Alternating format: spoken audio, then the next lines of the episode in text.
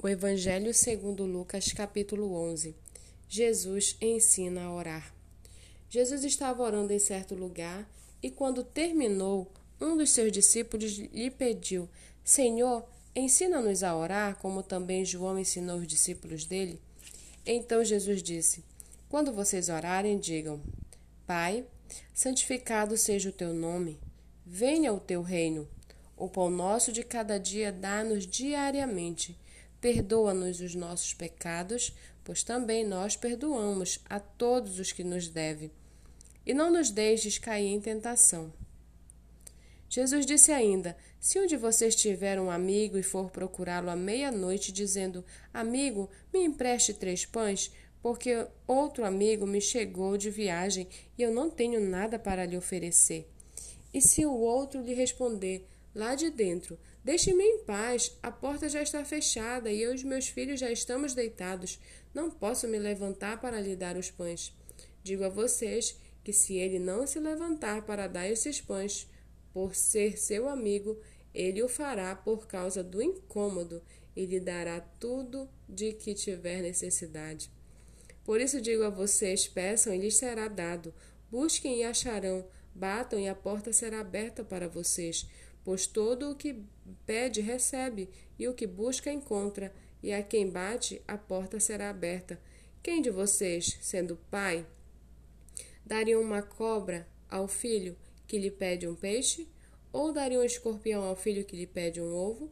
Ora, se vocês que são maus sabem dar coisas boas aos seus filhos, quanto mais o Pai Celeste dará o Espírito Santo aos que lhe pedirem. Certo dia, Jesus estava expulsando um demônio que era mudo, e aconteceu que, ao sair o demônio, o mudo passou a falar, e as multidões se admiravam.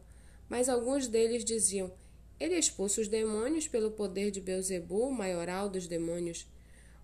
E outros, tentando-o, pediam dele um sinal vindo do céu. Mas Jesus, sabendo o que passava pela mente deles, disse-lhes: Todo reino dividido contra si mesmo ficará deserto, a casa sobre casa cairá. Se também Satanás estiver dividido contra si mesmo, como o seu reino, como o seu reino subsistirá? Isto porque vocês dizem que eu expulso os demônios por Beuzebu, e se eu expulso os demônios por Beuzebu, por quem os filhos de vocês os expulsam? Por isso eles mesmos serão os juízes de vocês. Se, porém, eu expulso os demônios pelo dedo de Deus, certamente é chegado o reino de Deus sobre vocês. Quando o valente, bem armado, guarda sua própria casa, todos os seus bens ficam em segurança. Mas se aparece alguém mais valente do que ele, vence-o, tira-lhe a armadura em que confiava e reparte seus despojos. Quem não é por mim é contra mim, e quem comigo não ajunta, espalha. Quando o espírito imundo sai de uma pessoa, anda por lugares áridos procurando repouso, e não o achando, diz: Voltarei para minha casa, de onde saí, e voltando a encontra varrida e arrumada. Então vai e leva consigo outros sete espíritos piores do que ele, e entrando, habitam ali, e o último estado, estado daquela pessoa se torna pior do que o primeiro.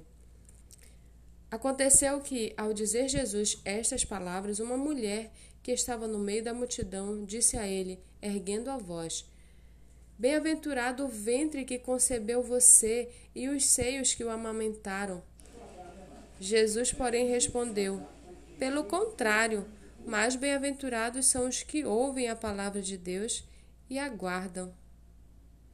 Visto que aumentavam as multidões em volta dele, Jesus começou a dizer: esta é uma geração perversa, pede um sinal, mas nenhum sinal lhe será dado senão o de Jonas, porque assim como Jonas foi sinal para os ninivitas, o filho do homem será para esta geração.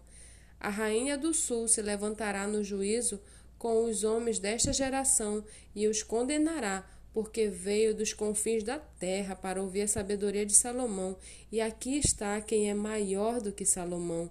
Ninivitas se levantarão no juízo com esta geração e a condenarão, porque se arrependeram com a pregação de Jonas.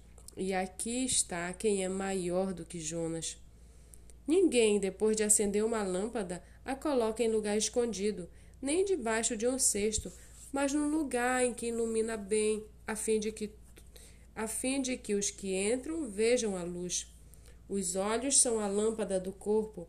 Se os olhos forem bons, todo o seu corpo será cheio de luz, mas se forem maus, o seu corpo ficará em trevas. Portanto, tenham cuidado para que a luz que está em vocês não sejam trevas. Pois se todo o seu corpo for, for luminoso, sem ter qualquer parte em trevas, será todo resplandecente, como a lamparina quando ilumina você em plena luz. Ao falar Jesus estas palavras, um fariseu o convidou para uma refeição na sua casa. Entrando na casa, Jesus tomou lugar à mesa. O fariseu admirou-se ao ver que Jesus não tinha se lavado antes de comer. Mas o Senhor lhe disse: Vocês, fariseus, limpam o exterior do copo e do prato, mas o interior de vocês está cheio de roubo e de maldade. Seus tolos, quem fez o exterior não é o mesmo que fez o interior? Mas deem como esmolas, mas deem como esmolas o que está dentro do copo e do prato, e tudo lhes será limpo. Mas ai de vocês, fariseus, porque vocês dão o dízimo da hortelã, da arruda e de todas as hortaliças e desprezam a justiça e o amor de Deus. Vocês deveriam fazer estas coisas sem omitir aquelas. Ai de vocês, fariseus, porque gostam da primeira cadeira nas sinagogas e das saudações nas praças. Ai de vocês que são como as sepulturas invisíveis, sobre as quais as pessoas passam sem perceber. Então, tomando a palavra, um dos intérpretes da lei disse a Jesus: Mestre, ao dizer estas coisas, o Senhor está ofendendo também a nós. Mas Jesus respondeu: Ai de vocês também, intérpretes da lei, porque sobrecarregam os outros com fardos superiores às suas forças, mas vocês nem sequer com um dedo tocam nesses fardos. Ai de vocês, porque edificam os túmulos dos profetas que os pais de vocês assassinaram. Assim, são testemunhas e provam com cumplicidade as obras dos pais de vocês, porque eles mataram os profetas e vocês edificam túmulos para eles.